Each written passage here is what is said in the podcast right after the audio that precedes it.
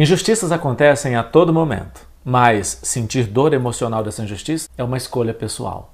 Para impedir que a injustiça provoque dor emocional em você e dê início a um processo de autossabotagem, você precisa de habilidades emocionais, mais precisamente de habilidades que fazem com que você seja capaz de blindar a sua mente.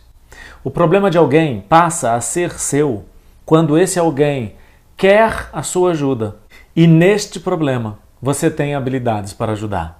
Do contrário, esse problema não é seu. Quando você entra em um problema que não é seu, esse problema te deforma.